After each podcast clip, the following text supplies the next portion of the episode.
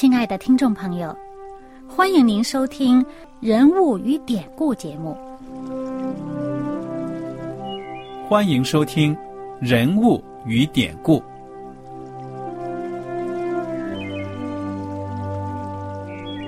听众朋友们，当你读圣经的时候，不知道有没有过这样的想法？生活在几千年前的圣经人物，与我们这生活在二十一世纪的人有什么相关吗？那些古时候缔造了历史的伟人们，只是些令我们感叹而望尘莫及的对象吗？那些败坏了品德的小人和有负圣托的失败者，难道只是为了让我们嗤之以鼻吗？在这个人物与典故的节目里，我和小燕将与大家一起，通过圣经中的人物和他们的事迹，看看我们能从他们的故事中得到哪些启发，以便用正确的态度来对待我们每天所面对的生活和挑战，共同奔走天国的旅程。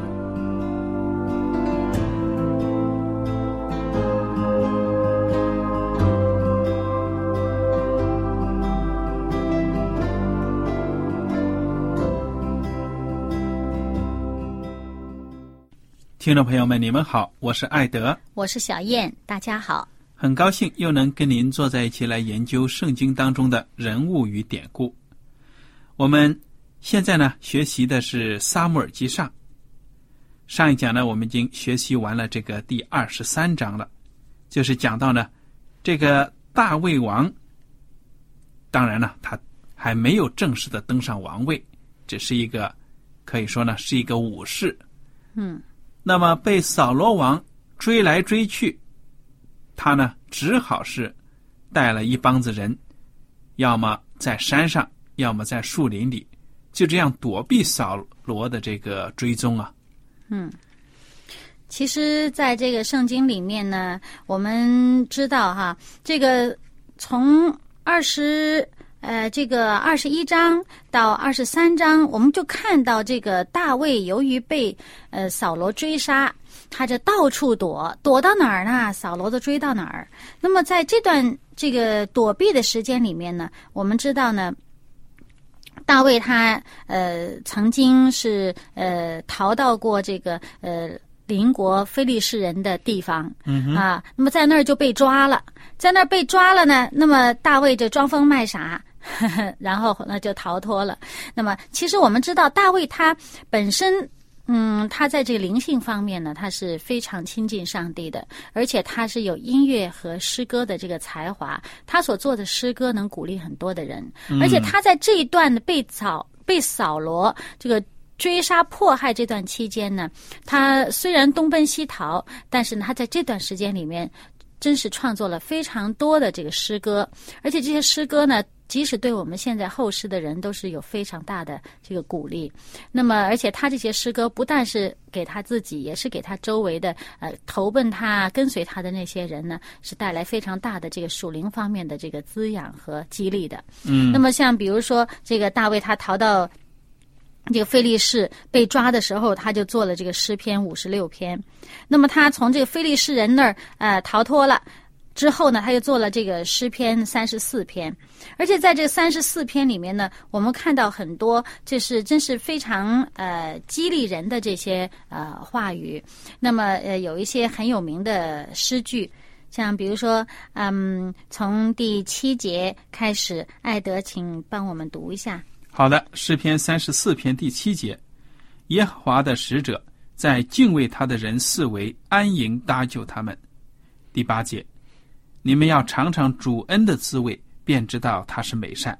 投靠他的人有福了。第九节，耶和华的圣民呐，你们当敬畏他，因敬畏他的一无所缺。第十节，少壮狮子还缺食饮恶忍恶，但寻求耶和华的，什么好处都不缺。嗯。而且呢，我们在看这个十八节以后呢，他讲到耶和华靠近伤心的人，拯救灵性痛悔的人。一人多有苦难，但耶和华救他脱离这一切，又保全他一身的骨头，连一根也不折断。嗯，在这里呢，我们就想到这个《圣经·约翰福音》十九章的三十六节都讲到这个话呢，本身也是预言了耶稣基督啊。那么他这里面，嗯，就讲到这个，嗯，耶稣基督受苦害，但是呢，一根骨头也不会折断。嗯哼，嗯，那么那除了这个诗篇以外呢，我们还看到呢，大卫他后来跑到。呃，亚杜兰洞那个地方啊，他在那儿呢，就是他的家里人就来找他了啊，一些兄弟啊，还有一些其他的人呢来投靠他。他在那个地方的时候，他又写了诗篇一百四十二篇。那么这个是在这个洞里面，那么他是心情很难过的时候，一个呃祈祷的诗篇。啊，那么还有呢？他在洞里面呢，当然他呃到处逃啊，嗯，当然这个洞呢可能是亚杜兰洞，也可能是呃在其他这个呃犹大旷野隐基底那地方也有很多的山洞呢，在洞里面还写了诗篇五十七篇。那我们翻开五十七篇看一看，啊，这个这是一个非常让我们嗯呃吃惊的。一个诗篇，你看他在洞里边被人家追的到处逃，到处躲，要住到洞里面，其实真是挺惨的。但是呢，你看他这诗篇里面，他写了写了一些什么样的话？他是颂赞。对呀，比如说这个第七节开始，他说：“上帝啊，我心坚定，我心坚定，我要唱诗，我要歌颂。”第八节，我的灵啊，你当行起，琴瑟啊。你们当行起，我自己要及早行起。第九节，主啊，我要在万民中称谢你，在列邦中歌颂你。第十节，因为你的慈爱高级诸天，你的诚实达到穹苍。十一节最后一节，上帝啊，愿你崇高过于诸天，愿你的荣耀高过全地。嗯，真是很奇妙。你说在山洞里边抬头不见天日，啊，黑咕隆咚的。呃，又潮湿，大概又阴黑，是不是？但是你看他写的这个诗篇，这是这是充满了荣耀和赞美的，这是非常的奇妙。这是上帝的圣灵感动一个人的时候呢，就会有这样的情况。那么，如果不是上帝圣灵感动，我相信他这个心其实在这时候不会，也不可能写出这样的诗诗句来。对呀，反而呢，这段被追杀的经历。让他能够天天的依靠主、仰望主，跟主的关系呢更亲近。嗯，啊，如果做了王啊，我看他倒是饱暖思淫欲，都灵性呢没有这么好，对不对呀？嗯，对。所以呢，接下来呢，我们又看到他呢，就是由于呃曾经祭司帮助过他，那么这个就有人呃告密。告到这个扫罗那儿，说这个祭司帮助他，以至于这些祭司整个全城的祭司啊都被呃杀害了。那么祭司城就被屠城了。那么这件事呢，这个嗯大卫又写了诗篇五十二篇，呃讲到这个恶人的下场。那此外呢，还有他逃到这个旷野的时候，住在犹大的旷野。那么西服那个地方的人呢，也也跑到扫罗那儿去告密，说啊，这个大卫呢在我们这儿。那那个时候呢，大卫又写了诗篇五十四篇，啊，那么这个大卫在。犹大的旷野，呃，辗转呐，呃，迁移。那么他在整个这个过程当中呢，他还有这个写了诗篇第六十三篇。那么我们就知道，呃，当时这个扫罗真是紧追不放，呃，追到其中我们。这个在二十三章的结尾的时候呢，我们曾经讲到，就是当这个扫罗真是追到了大卫的时候呢，这个上帝的手保护了大卫，那就用呃一个使者的报信说，这个非利士人入侵，就把这个呃扫罗给调走了，啊。那么接下来呢，就到了我们今天要分享的这个二十四章《萨母尔记上》二十四章一开始，这个扫罗去追赶非利士人回来了之后呢，嗯，他又想起大卫的事儿来了。嗯，有人就告诉他了，大卫在隐基底的旷野。这扫罗呢，就挑选了三千精兵追去了，追呀追呀，哎结果呢，这有一天行军的时候呢，扫罗要去解手，就看见旁边呢有个洞，于是就进去了。他哪里想到啊，大卫和他的手下呢，正藏身在这个洞中啊。哎，洞很深。对呀，那么你说这扫罗王啊进去啊，他解手他不可能进得太深，对不对啊？嗯嗯。啊，就在口那里。你太深也看不见了。对呀，结果呢，跟随大卫的人就说了：“看见了吗？这个就是扫罗王啊！现在上帝把他交在你的手里了，我现在去把他脑袋割下来。”但是呢，这个大卫就不允许啊。对了，他他根本就不允许他的这个手下的人有这种想法。对呀。他他的确是走过去了，挨近了扫罗，但是他只是用这个刀呢，把扫罗的外袍那个衣服角割了一块下来。嗯，割完了以后，他心里边又好像自责，嗯哼，就觉得好像哎呀，我割了他的衣服角，那总比割他脑袋 要仁慈的多了，而且还是捏着鼻子啊。挡着那臭气啊！趁人家解手的时候，去把人家衣服割掉。哎，结果呢？怎么着呢？他就他还劝他的那个手下，他说：“那个这是耶和华的受膏者，绝对不能就是去害他，我也不敢去害他。”那么他拦住他的手下去害他，自己不但不害，也不准他的手下去害。对了，所以说大卫呢是个异人呢。嗯，结果呢，这个扫罗出了这个洞。嗯哼，要准备上路的时候呢，这大卫就从洞里出来了，就叫扫罗。嗯，而且呢，叫的还很谦卑的，他说：“我主，我王。”哎呀，这扫罗一听啊，就回头一看，大卫呢就屈身，脸伏于地下拜。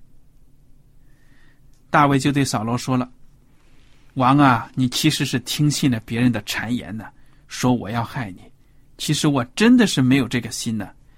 你今天在洞里面方便的时候呢，明明随时都可以落在我的手里呀。我的手下都说要我把你命取了，但是我却不舍得。我爱惜你，我不敢伸手害上帝高的王。所以你看看，我手里拿的是什么？是你外袍的衣襟呢。我没有伤害你呀。你看看。这个大卫呢，就这样子非常谦卑的，把事情的经过给这个扫罗讲，而且呢，大卫接着说了：“王啊，你追我干什么呢？你追我就好像追一条死狗，一个个走。你看他把他自己比喻的真的很卑微，对不对呀？说我真的是不配呀，不值得为我费这么大的力气。”嗯，他这里面他说：“愿耶和华在你我中间判断是非。”嗯哼。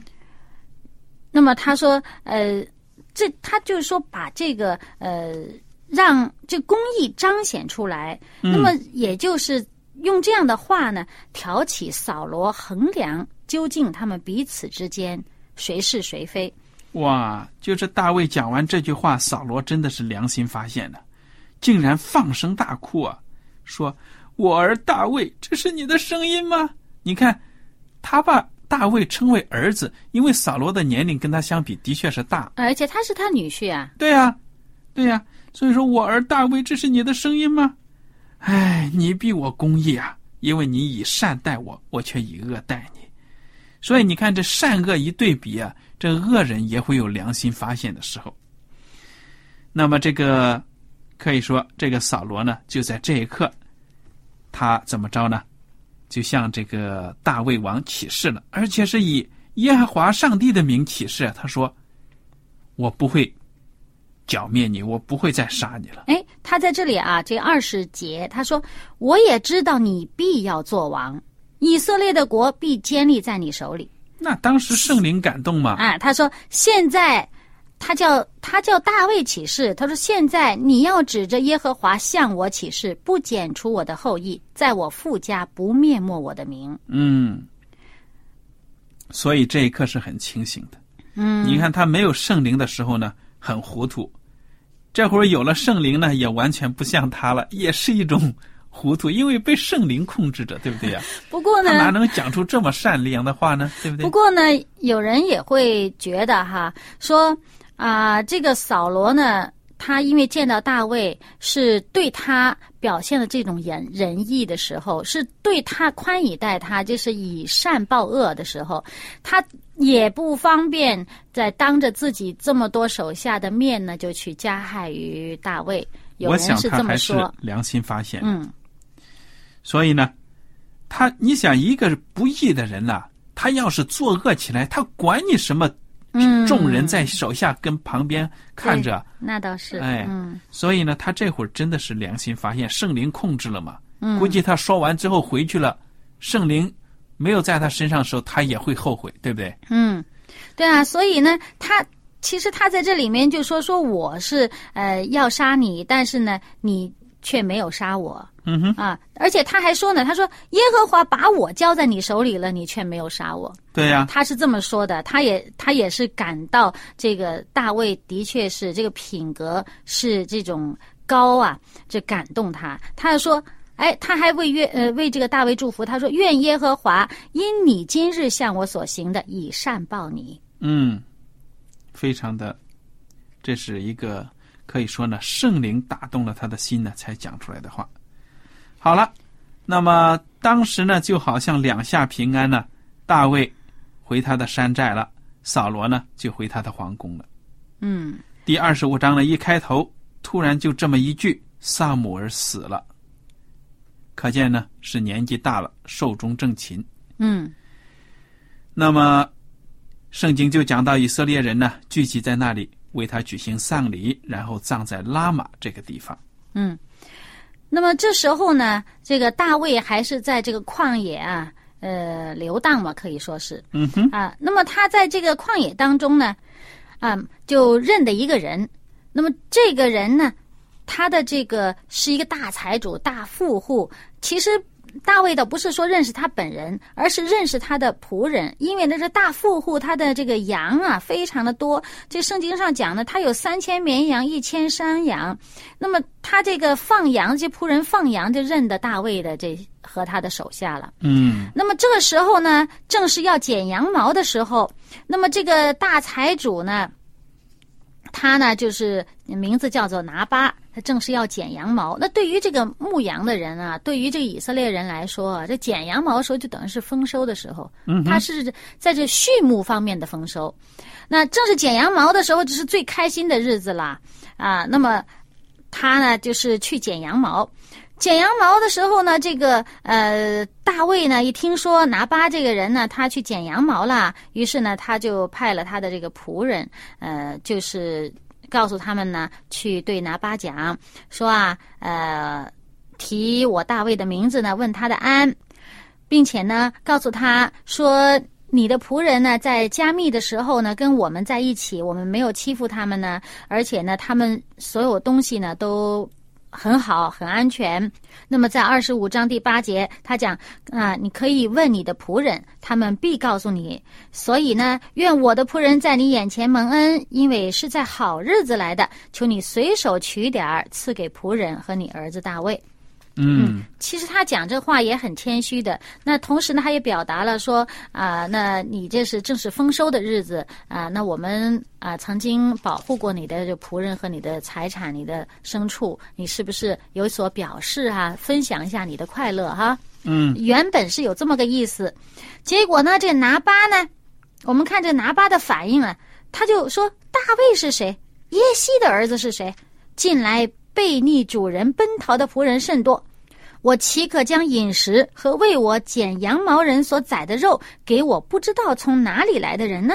嗯，你看看这个拿巴呢，其实他是知道大卫是何许人也，对不对呀、知道，要不然他怎么说耶西的儿子呢？而且说近来背逆主人奔逃的仆人甚多，什么？你不过是其中一个，对不对呀？所以这个拿巴，他是财大气粗啊，嗯，他没有看到大卫他有能力用武力来征服他，他也把这东西抢走。他也是以恶这个以恶报德啊。嗯不过你说这大卫王啊，你说实在，看圣经记载这几句啊，对人家拿巴到底有什么德？他只是说呢，我没有欺负你们。你看，这就是很不错啊。这个句，他这个话他是很谦虚，是这么说。但是到后面呢，我们看这个拿巴的仆人怎么告诉这女主人呢？这个拿巴呢？这这样回了回答了这个大卫的仆人之后呢，他这个仆人呢就怕了，仆人跑去赶紧去找他太太叫亚比该。那仆人就说说大卫从旷野打发使者来问我主人的安，主人却辱骂他们。但是那些人待我们甚好，我们在田野与他们来往的时候，没有受他们的欺负，未曾呃失落什么。我们在他们那里牧羊的时候，他们昼夜做我们的保障。就是保护他们了，嗯，因为他们都是武士嘛。好了，这里说，所以呢，这仆人就说说，哎呀，你看怎么办才好？因为这个拿巴性情凶暴，没有人敢跟他说话，挺不讲理的啊。嗯，这个大卫当然呢，你看这圣经讲的，那是很生气了。听了这拿巴，你这不识抬举，我先礼后兵啊，弟兄们，带上刀。你看这第十三节。大家都带上刀啊！这一下子四百人呼啦一声就往拿巴家里去啊！嗯，其实呢，这个我们也想想哈，这个大卫啊，他对这个上帝所高的这个扫罗怎么亏待他？那个人呃，真是想拿他的命啊！他呢，以德报怨。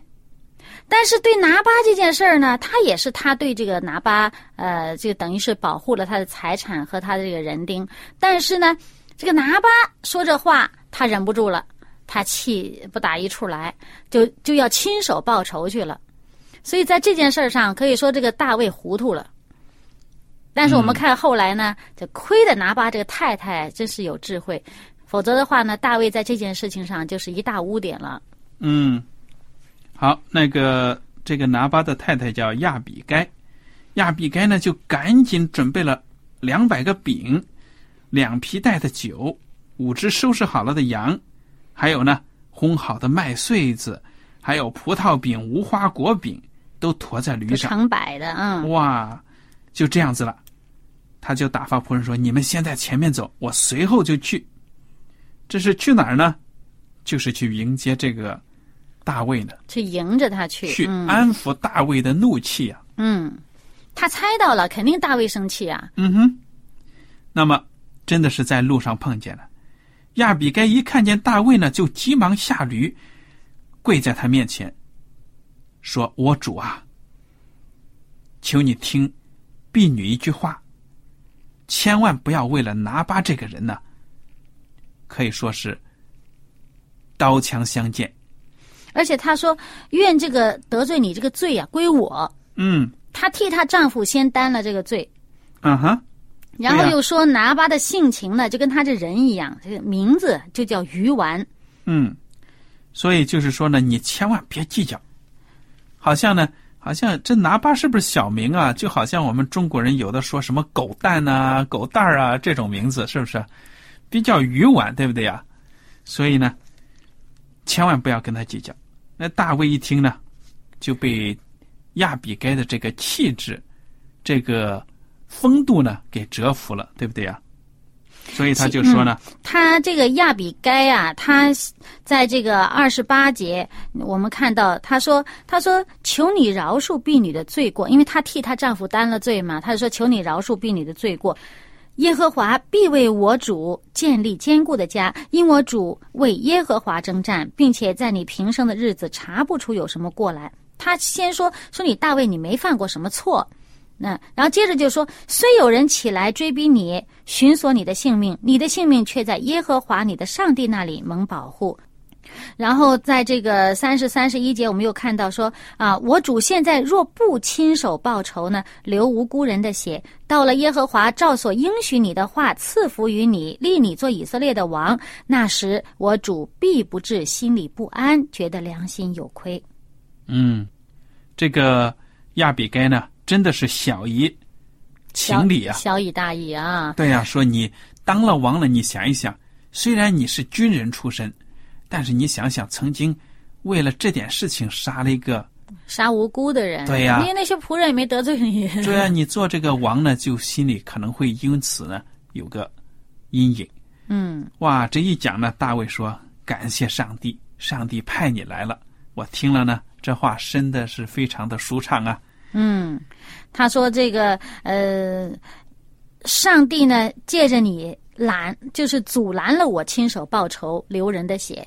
嗯哼，所以不管怎么样，杀人取命啊，不是什么好事情，对不对啊？嗯对，所以呢，大卫就说：“行，我留他一条命，我不杀他了。而且他这里面讲，他说啊，他说我指着耶和华这个启示啊，你如果没有赶紧跑来迎接我，那么到了明天早上，凡属拿巴的男丁必定不留一个，因为他之前他已经许愿了嘛。嗯，那圣经讲他前面他呃讲到他已经许愿了，这个凡是呃这个拿巴和属拿巴的人，这个一个也不留。对呀、那么大卫呢，就把亚比该送的礼物呢都照收下了，然后这个亚比该就回到了家中。结果拿巴呢，他在家里宴乐，根本不知道外面发生的事情啊，喝的是酩酊大醉，一直丰收啊，高兴啊！对呀、一直睡到第二天早晨呢，他醒了酒，他的妻子呢才把这些事情告诉他。哎呀，这个拿巴听了，吓得是魂不附体呀、圣经说他身僵如石头一般，我想啊身子都，硬了，他突然可能是中风啊。中风，就是这样子，喝了酒那血管放松了之后，又突然一紧张，哇，这个中风了。过了十天呢，就死了。圣经说是耶和华击打他这个恶人。大卫听见拿巴死了，怎么着呢？他还惦记着亚比该呢。你看，他说亚比该呢是一个很贤良的女子啊。就去提亲去了。对了，这亚比该呢也愿意，那于是呢就这个做了他的妻子。嗯，嗯所以你看到这个这个故事呢，其实也让我们看到一个贤妻是非常重要的，对不对啊？嗯所以圣经说呢，这个妻子也是丈夫贤良的助手。很可惜呢，这个拿巴和亚比该的反差实在是太大了，嗯，所以呢，这个拿巴他最后不得好死。其实也是由于这个亚比该的贤惠，保住了很多人的命，嗯要不然的话，他们全家全死光了。嗯，我们今天的故事呢就学习到这里了。大家如果有什么问题和想法呢，欢迎您写信来。在今天的这个呃节目结束的时候呢，愿我们大家都能记得，这个大卫的品格，这个美德就显示在他这个以德报怨上面，没有亲手去呃去复仇。好了，感谢大家的收听，我们下次节目呢再会。再会。喜欢今天的节目吗？若是您错过了精彩的部分，想再听一次，可以在网上重温。我们的网址是 x i w a n g r a d i o 希望 Radio，或是找旺福村也可以找到。记得把好东西介绍给您的朋友，与他一起收听。